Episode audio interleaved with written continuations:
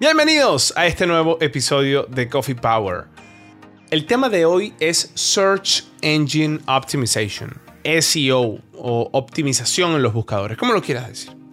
Nos trajimos al señor Dani Sierra, un crack del tema, y tuvimos un episodio bien concreto sobre cómo nosotros podemos optimizar los proyectos que tenemos y entender también la parte técnica, lo que funciona por debajo, las cosas que están pasando, la parte del user experience.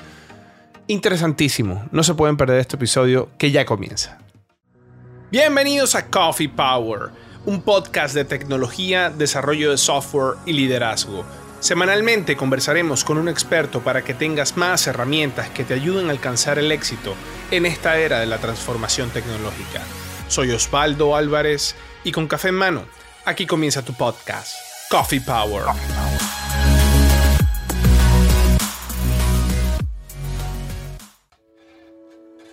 El señor Dani Sierra, bienvenido. Muchas gracias, Osvaldo. ¿Cómo estás? Bien, pana, tiempo sin, sin hablar, sin verte. Me encanta verte de nuevo. Igual para mí, igual para mí, yo que te estoy siguiendo el rastro por las redes, por tu trabajo, cómo vas saltando de aquí para allá. Me encanta y así estamos. Tú también, tú también. Bueno, este señor lo estamos hoy hablando con él y este señor está en este momento. ¿Dónde estás? ¿Sí en Alemania? Estamos acá en la ciudad de la cerveza, en Múnich, el sur de Alemania. En Alemania, sí. Y está, en este momento está calientico, pero puede llegar a ser frío. No tanto como tú creo, pero, pero bueno. No, pero está acá. Ahorita estoy yo estoy a 32 grados. O sea. Sí, sí, sí, sí. Vamos a estar 28. Sí, estamos los dos en verano, ¿no? Exacto, exacto.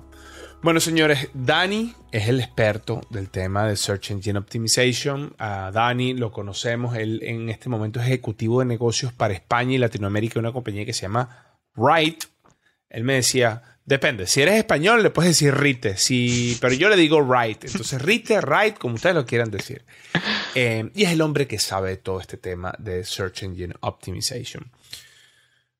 Entonces, una pregunta tonta que para muchas de las personas que nos escuchan y nos ven y dicen, bueno, Osvaldo, pero ya nosotros sabemos lo que es Search Engine Optimization, pero la verdad es que hay veces que las personas no saben o no tienen eh, eh, la cosa clara o tienen una percepción distinta de la realidad. Entonces, quiero comenzar por ahí. Explícanos qué es el Search Engine Optimization. Vale. Mira, son varias cosas que, que tener en cuenta, pero empezamos por lo, el concepto básico ¿sí? Básicamente es ayudarle a Google o los motores de búsqueda. Voy a mencionar Google como, como el principal, pero está Yandex, está Bing, etc.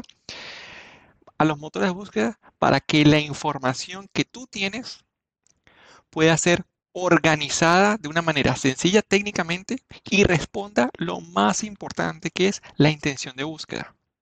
Cualquier pregunta que uno haga a un motor de búsqueda este puede realmente organizarla para dártela de manera precisa y satisfaga lo que tú estás buscando. Ese es como el concepto de lo que engloba Search Engine Optimization. Optimizar nuestra información para que sea fácilmente accesible a cualquier usuario.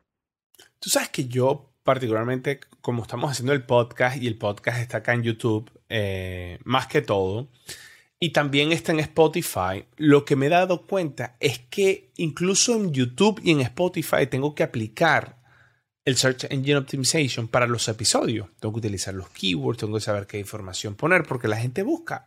Y de hecho creo o tengo entendido, tú me corriges, que YouTube es el segundo motor de búsqueda más importante del mundo después de Google. ¿Es así? Sí, así es, así es. Digamos que, pues, como todos sabemos que YouTube es una compañía filial de, vamos a decir, Alphabet, pero en su momento era Google. Y de hecho hay muchos expertos que no solamente hacen lo que se llama SEO, tanto técnico como de contenido para Google, sino también para YouTube. Hay muchas otras cosas es diferente, pero al final tienes que optimizar cuál es ese contenido que quieres eh, pues, mostrar en, YouTube. Ok, entonces digamos, eh, Dani, yo en este momento me voy a enfocar en Google, ¿no? Que es como lo más importante. Tengo un website y tengo una información o tengo algunos productos y quiero comenzar a vender y a posicionar estos productos en mi buscador. Es lo que se llama el posicionamiento orgánico, ¿no? Que es el, SEO, ¿no? Lo que la gente... El inorgánico es el que tú pagas, ¿no? Donde tú pones el SEM, que llaman SEM. Exacto. Entonces, bueno, aquí nos vamos a enfocar en el orgánico. ¿Cómo hacemos para que de verdad la gente lo conozca? Hermano, yo, yo, yo yo esto lo vengo escuchando desde, bueno, desde que casi que desde que comencé a estudiar, ¿no? Entonces, que si los keywords, que si el título, que si el H1, que si el H2, que si el H3, el meta description. Háblame, llévame por ese camino. ¿Cuáles son las cosas más importantes a tener en cuenta en tu website em, y en este momento, basado en lo que tú conoces como el algoritmo que tiene eh, Google en este momento, para que se pueda posicionar? Vale. Mira, ese es todo un universo de muchas cosas, pero comencemos como por ese ejemplo que te estás poniendo. Si yo necesito eso, imaginémonos esa historia. Dani, yo voy a lanzar una nueva plataforma digital y quiero básicamente crecer en tráfico. Eso digamos de la perspectiva de mi negocio. ¿Qué es lo que tiene que hacer uno? Definitivamente es organizar antes su desarrollo, antes de salir a Google. ¿Por qué eso es súper importante? Porque la lógica de Google es indexar, indexar, digamos, tu página. Si tu página, digamos, no está organizada para ser indexable fácilmente, te va a tomar un tiempo mucho más largo en que Google primero te reconozca y te pueda rankear.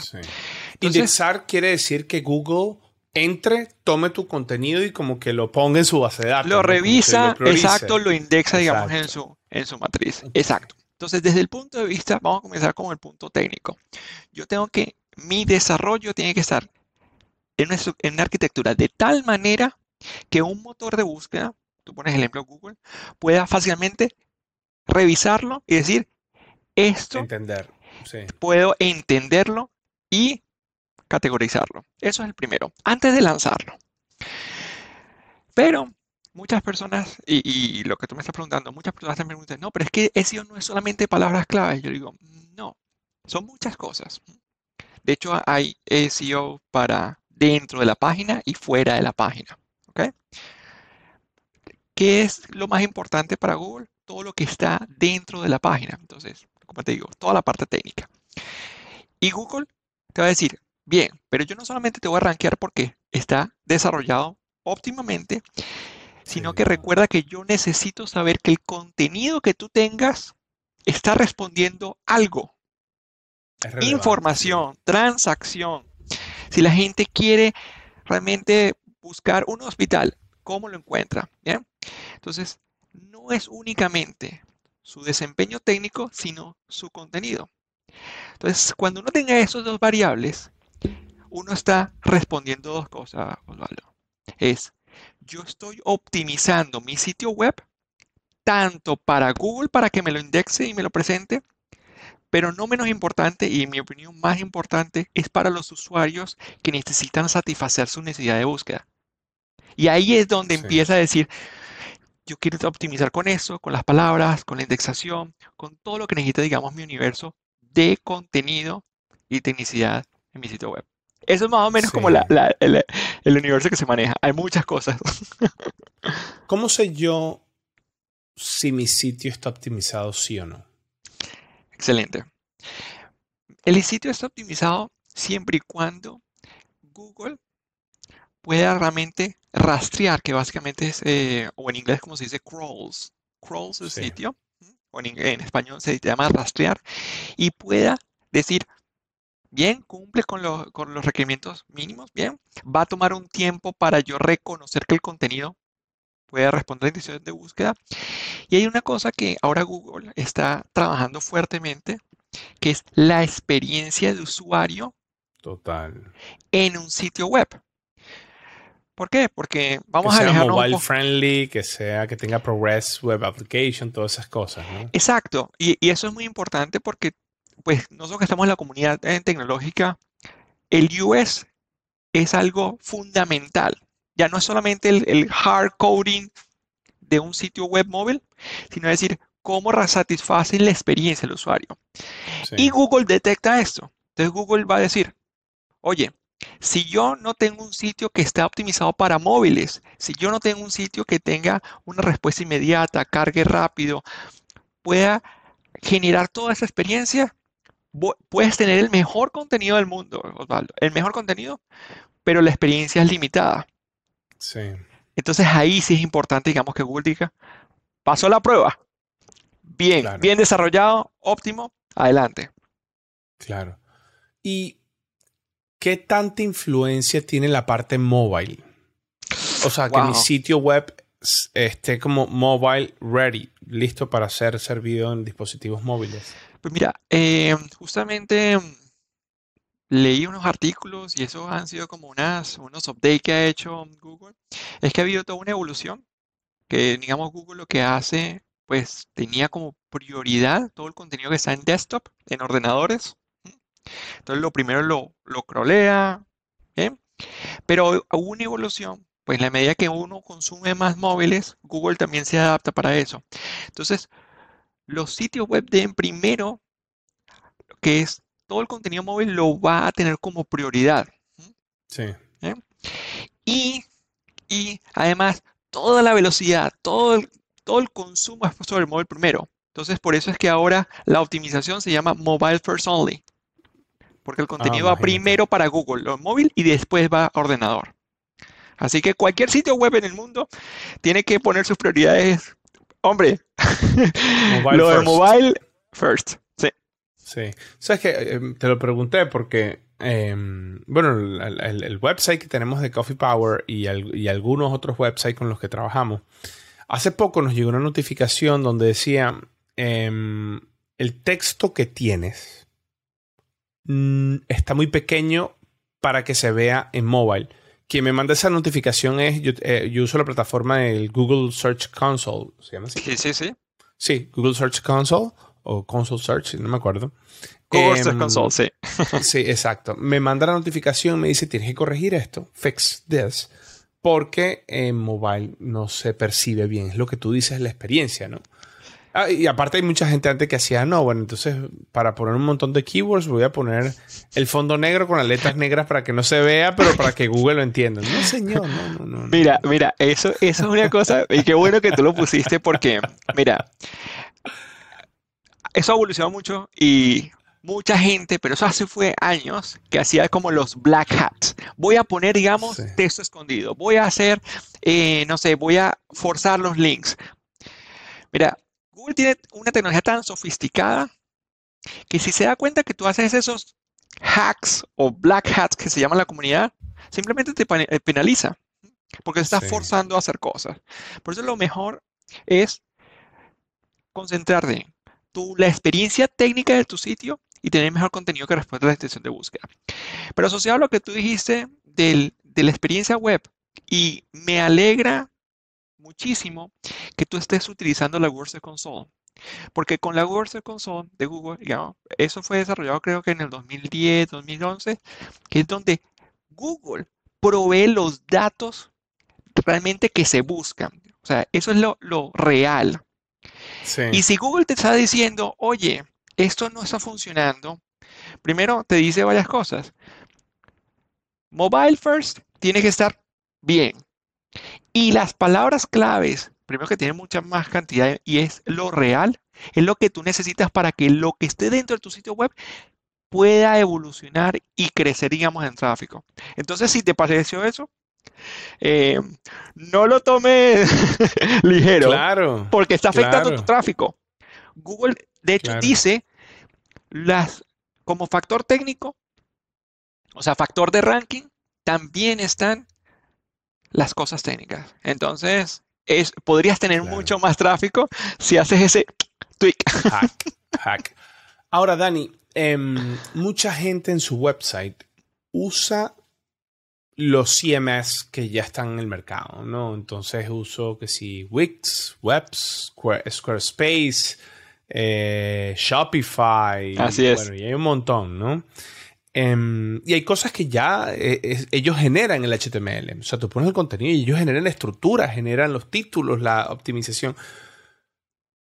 ¿Eso es bueno ¿O tú crees que en algún momento también tienes tú que estarte preocupando por el SEO eh, cuando usas ese tipo de aplicaciones? Mira, ¿cuál es la posición opinión que yo tengo de eso? Todo, todo el mundo necesita un CMS, ¿bien? Para administrar justamente su contenido. Para eso es. Sí. Y hay plataformas geniales. Pero, digamos, eso es una cosa y otra cosa es el contenido o la optimización que tú vas a hacer sobre ese SMS desde el punto de vista técnica para que Google, digamos, te responda. Creo que Google no tiene, y aquí digo creo porque tampoco estoy seguro, hace distinción sobre la tecnología de SMS, sino lo que sí se preocupa es que la arquitectura técnica, en función de los parámetros SEO, pueda cumplir.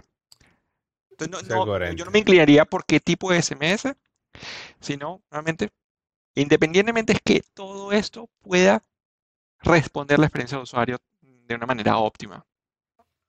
Ok, ok.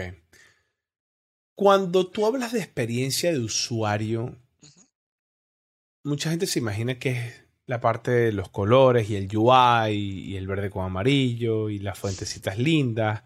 Pero, pero bueno, me corrigen, ¿no? La experiencia de usuario es, como cuál va a ser tu experiencia interactuando con, con la aplicación. ¿Alguna recomendación que tú nos dejes a los que no sabemos mucho del tema para que lo que, estamos aprendiendo también. pues mira, eh, yo quiero empezar, por ejemplo, el concepto de experiencia de usuario que tú lo dices. O sea, experiencia de usuario puede ser uno entrando a un restaurante, cómo te atienden, cómo tú te sientes. Desde el punto de vista tecnológico, uno puede decir, ¿dónde encuentro yo los botones más fáciles? ¿Dónde está, digamos, mi conversion rate más alto? Eso lo que hace muy bien todos los que son investigadores de experiencia de usuario. Desde el punto de experiencia de usuario web, el ejemplo más fácil de identificar eso es si tú, Osvaldo, estás, digamos, en un e-commerce, estás buscando un par de zapatos. ¡Pum! Y yo digo, voy a buscar esos zapatos para el verano porque me voy a ir a trotar. y eso es, entonces, Básicamente tú pones esa palabra zapatos deportivos y te salen, digamos, las primeras posiciones, el e-commerce e igual set, cualquiera. Pum. Y tú le das clic allí, tú dices, sí, ese es el, sí, ese es el, los zapatos que yo quiero. Y tú dices, lo voy a comprar. Y empieza a demorar a cargar. Claro. Y tú dices, sí, pero yo lo quiero. Y eso. Cuando entro, dice, no, esos zapatos están fuera de stock. Entonces, tú empiezas a generar esas frustraciones. Puedes decir, no, el texto realmente no responde a la marca que yo estaba buscando. Entonces ya estamos hablando de contenido, ya estamos hablando, digamos, de imágenes, ya estamos hablando de los títulos, ya estamos hablando, digamos, de tiempo de respuesta, ya estamos hablando de carga de servidor. Toda una cantidad de componentes técnicos. Total. Que están afectando simplemente esa frustración que tú tienes. Yo quiero ir a correr, y quieren unos zapatos. Y entonces el bounce rate, o digamos esa tasa de rebote, se va a aumentar. Que es, donde la gente se va. El bounce rate es donde decido irme del... De, claro, tú dices, sí, yo estaba buscando esos zapatos, pero la verdad no me abrió, no encontré lo que buscaba. Y tú sabes lo difícil que volver a retomar ese clic para hacer la conversión. La gente le cuesta mucho ya confiar en un sitio si tiene, digamos, una mala experiencia. Y, si ves que no estamos hablando solamente de contenido, estamos hablando de muchos aspectos que, independientemente de que sepas o no sepas de SEO o de optimización, eh, experiencia de usuario web, tú dices, ya Google va a decir, mm, mm, no respondió, simplemente respondió y baja el ranking. Entonces, es crucial eso. Claro, claro, es que me imagino, ¿no? Y a veces pasa que entras en un website y entonces haces clic y te dice la página crítica, fatal error aquí. la página no funciona, entonces claro, me imagino que el motor de búsqueda eh, entiende eso y comienza a penalizarte porque, ¿sabes? Estás teniendo como links rotos internos o cosas así. Claro. Y háblame, y háblame un poco qué, qué tan importante es el tráfico, digamos, porque yo tengo un producto, ¿no? Tengo un producto, tengo toda la página perfecta, tengo la experiencia de usuario perfecta y lo lanzo. Pero me imagino que Google también entiende que mucha gente está entrando como que naturalmente a ese sitio y eso va ayudándote a tu ranking porque es algo como que donde mucha gente también incide, están los backlinks, ¿no? Donde eh, otras personas, otros portales también como que te llevan tráfico a este portal y eso va haciendo que si ese portal tiene buena reputación, entonces tú vas como incrementando. ¿Es, como así o sigue siendo así o no? Pues mira, hay, hay muchas comunidades que tienen diferentes como tácticas eh, para el posicionamiento. Ah, y por ahí, ahí, es donde, digamos, se dividen o varios enfoques. Una cosa es on-page, o sea, sobre la página, que es optimizar lo que yo te decía, lo que está dentro de la página. El contenido, todos los sitios web.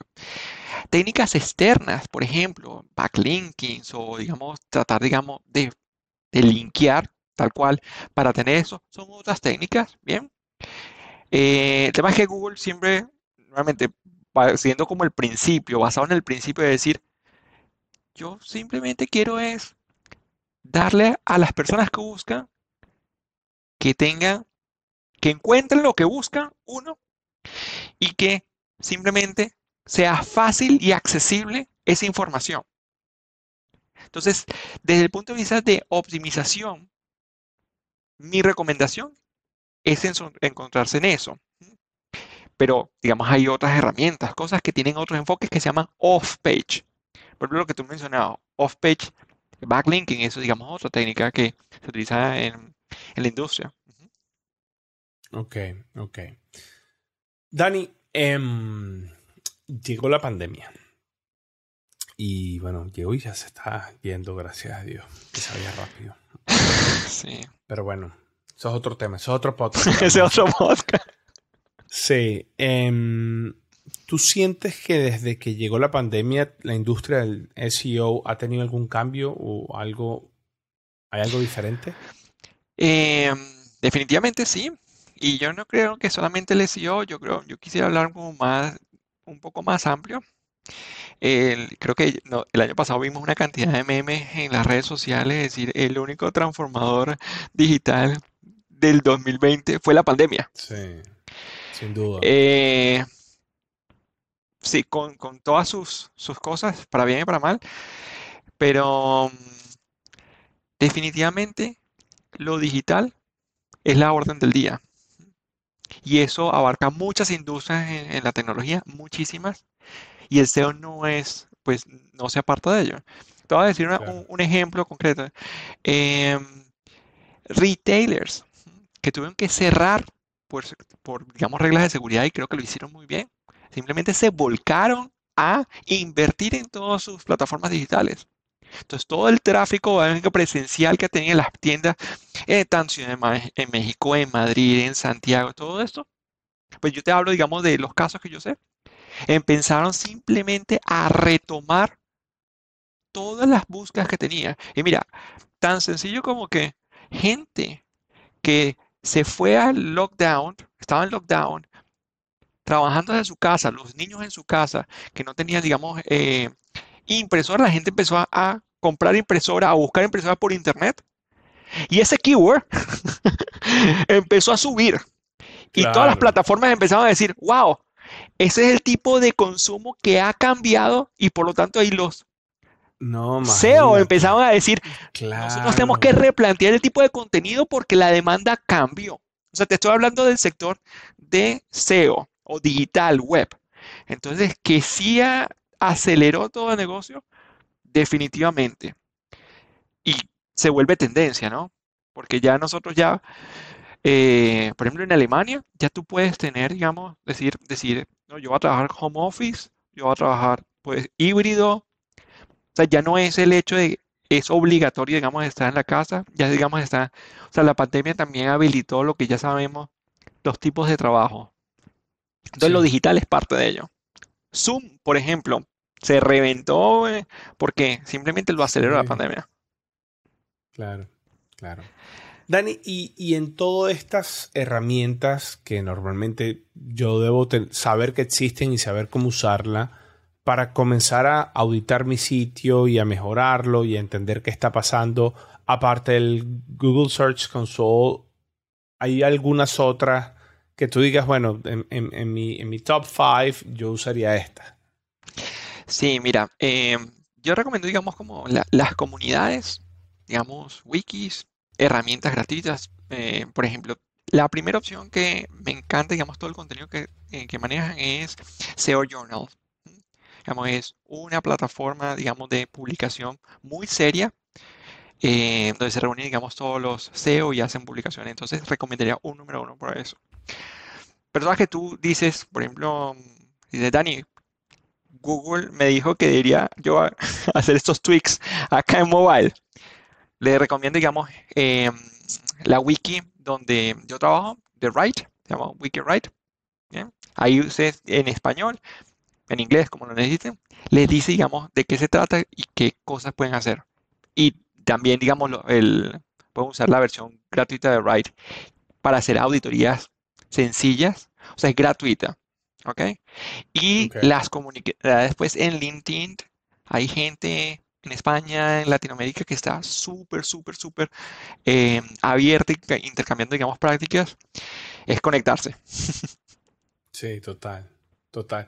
Tú estás hablando de eso y mira, yo en mi mente tengo, estoy pensando como un developer, ¿no? Entonces, el developer no está muy pendiente de esto la verdad. El developer está más pendiente de que la aplicación funcione, de que no tenga un problema en producción, de que responda rápido, aunque sí, bueno, sí podría estar pendiente. Yo creo que sí. que responda rápido es como que eh, es algo de lo que tenemos, pero quizás la experiencia de usuario es algo que, que, se la dejamos un poco más o a un front-end developer o a los equipos de UX Design, o Design UX, UI y todo esto. Em, yo creo que es importante que el developer se meta, ¿no? Que el developer entienda que lo que estamos haciendo va a estar al servicio de un usuario y se va a interpretar como tú lo dijiste. Se va a ver un Search Engine Tool que va a auditar y donde sea, porque así, así estés creando un app, este app eventualmente va a estar en un marketplace. Y en el marketplace, ya sea el Play Store, el App Store, el, el Huawei Store, alguien va a buscar algo. Juego de no sé, carro. De ahí se va a tener que, van a tener que posicionarse y el factor es distinto. Yo, por ejemplo, que tengo un curso en Udemy de liderazgo en equipos de tecnología, me ha tocado, ¿sabes?, entender cómo es el algoritmo de Udemy para priorizar el curso.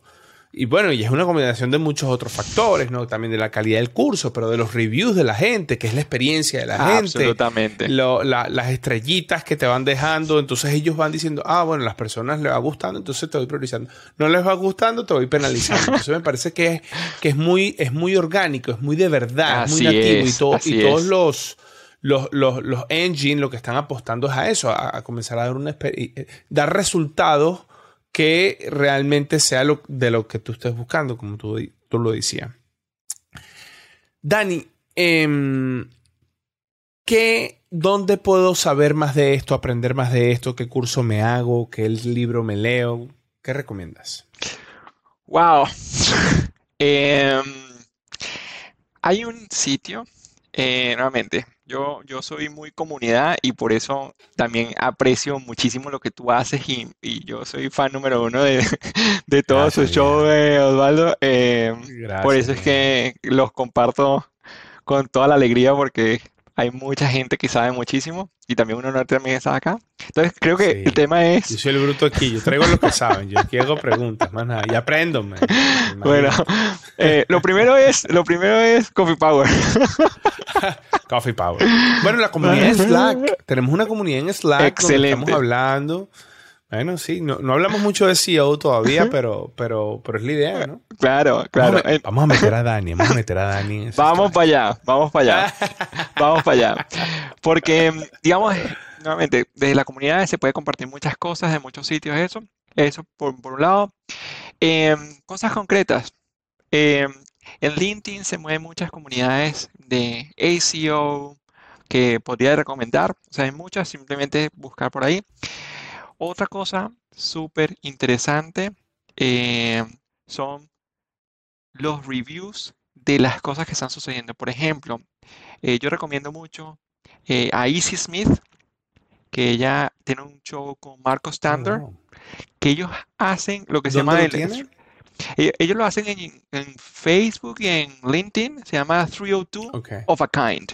Digamos, e- ese redirect al fin de semana. Digamos, redirect Ok. es, es algo muy famoso por los SEO.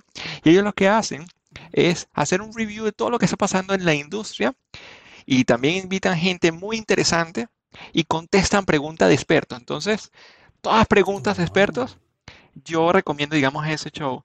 Por ejemplo, hay otro, digamos, Aleida Solís. Yo la sigo muchísimo. Ella hace- comparte tecnología, o sea, todos los que son consejos de SEO, eh, también es muy buena. Eh, pero la lista es larga, pero yo lo que sí puedo hacer, Valdo, es en el- la comunidad de Slack, compartir, digamos, Claro varios sí. links y, y conectarnos y compartir. Seguramente la misma comunidad también dice, mira, Dani, tengo estos referentes y vamos a empezar a conectar. Y de eso se trata. Sí. No, o, o si alguien que nos está viendo, está escuchando y quiera dejar aquí en los comentarios sus ideas, también buenísimo porque nos ayuda a nutrir la cosa post episodio también. Este, Dani, em, ¿qué crees tú que va a venir? O sea, juégame un poquito de futurología, ¿no? O sea, ¿qué, qué va a pasar? ¿Cómo ves? ¿Cómo- ¿Para dónde crees que va la cosa? La cosa em, va em, definitivamente, definitivamente, y eso digamos un salto allá, eh, pues muchos lo han dicho, pero yo quiero volver a repetir porque por allá va inteligencia artificial, por supuesto. Google está haciendo cosas increíbles en sus motores de búsqueda de inteligencia artificial, pero no todo es artificial, nuevamente también hay factores humanos para la búsqueda. Y cuando digo factores humanos, quiero hacer el énfasis de experiencia de usuario, ya en la web, en la búsqueda, y hacia allá, digamos, es donde se está evolucionando. Ya el SEO, definitivamente, o el Search Engine Optimization, es una parte de varios, varios eh, elementos. Está el tema de accesibilidad, está el tema de, digamos, de compliance, es el tema eh, de qué datos está buscando las personas. Entonces, no es solamente técnico y palabras, sino una, un ambiente más robusto, podría decirlo, eh, en centrado, digamos, en los, en los humanos, que es básicamente lo que uno debería desarrollar, porque nosotros somos los que consumimos tecnología. Entonces, por Claro. allá va hacia el camino. Eh, es lo que, es lo que, la información que yo tengo hasta ahora, y creo que es el feeling que, que me da a mí Osvaldo. Qué bueno, qué bueno. Bueno, hermanazo. Muchas gracias por esta cátedra de, de SEO. No, el gusto es mío, Osvaldo. Eh, nuevamente agradezco mucho la invitación. Me parece increíble lo que tú estás haciendo y la comunidad que se está desarrollando de los Coffee Powers. Y bueno, como decimos en Venezuela, un marroncito, un cafecito siempre está de más en la mañana. Así que No, Pablo, Oh. claro. Siempre que sí. podemos seguir tomándonos más Coffee Powers. Claro que sí, señores, por supuesto. Y si quieren saber más de Dani, aquí abajo le vamos a dejar el LinkedIn de él para que ustedes se puedan conectar con él. Lo vamos, ya le voy a mandar la invitación para la comunidad Slack para que ahí todas las preguntas que ustedes quieran y todas las cosas que quieran podemos continuar la información o este episodio lo podemos continuar en el Slack. Em, y bueno, sí, en el Slack aprovecho y les cuento que tenemos esa comunidad privadita, un poquito más cerradita. Aquí les va a salir el link donde pueden solicitar su acceso. Y bueno, nada, si les gustó este episodio, por favor, denos aquí en la manito hacia arriba en YouTube para que, para que bueno, YouTube haga su magia también y nos pueda posicionar. ¿Ves? Esta parte del SEO del podcast. Por supuesto. parte del SEO del podcast es que usted le dé la manito hacia arriba. Dos, que se suscriba al podcast porque así va a traer más vistas y más tráfico y así vamos posicionando la cosa, ¿no? Y entonces hacemos toda la técnica completa de, de nuestros episodios. Así que bueno, nada, Dani, agradecidos por el tiempo y ustedes muchísimas gracias por escuchar o por ver este episodio de Coffee Power. Chao, chao. Te presentamos nuestro curso de liderazgo en equipos de ingeniería de software en Udemy, un curso donde aprenderás sobre estimaciones de proyecto y levantar capital, ensamblar los equipos de desarrollo de software, definir los pads de carrera, tanto la que es 100% técnica como la carrera de gerencia o la carrera de liderazgo manejar los cuellos de botella y la burocracia, entender el verdadero rol del líder en una operación de software exitosa y por último acelerar la operación. Este curso cuenta con más de 14.800 estudiantes y un rating de 4.6 estrellas de 5.